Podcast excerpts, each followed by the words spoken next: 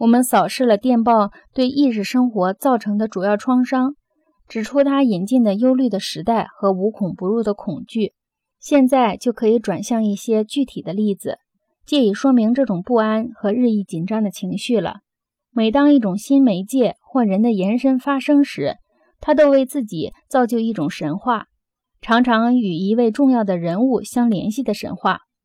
阿雷蒂诺是王宫的克星和印刷术的傀儡，拿破仑和工业革命的创伤相联系，卓别林是电影的公众良心。希特勒是电台的部落图腾，南丁格尔是用电报线路演唱人类苦难的第一位歌手。佛罗伦斯·南丁格尔家境富有，举止优雅，是工业力量产生的强大的英国新兴阶层的一员。在年轻时，他就看出了人类不幸的信号。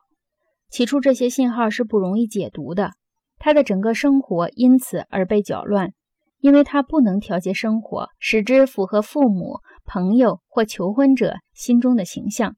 全然由于他的天才，他才能把新近出现的无所不在的焦虑和对生活的恐惧，转化成使人互相关心的思想，转化成医院改革的思想。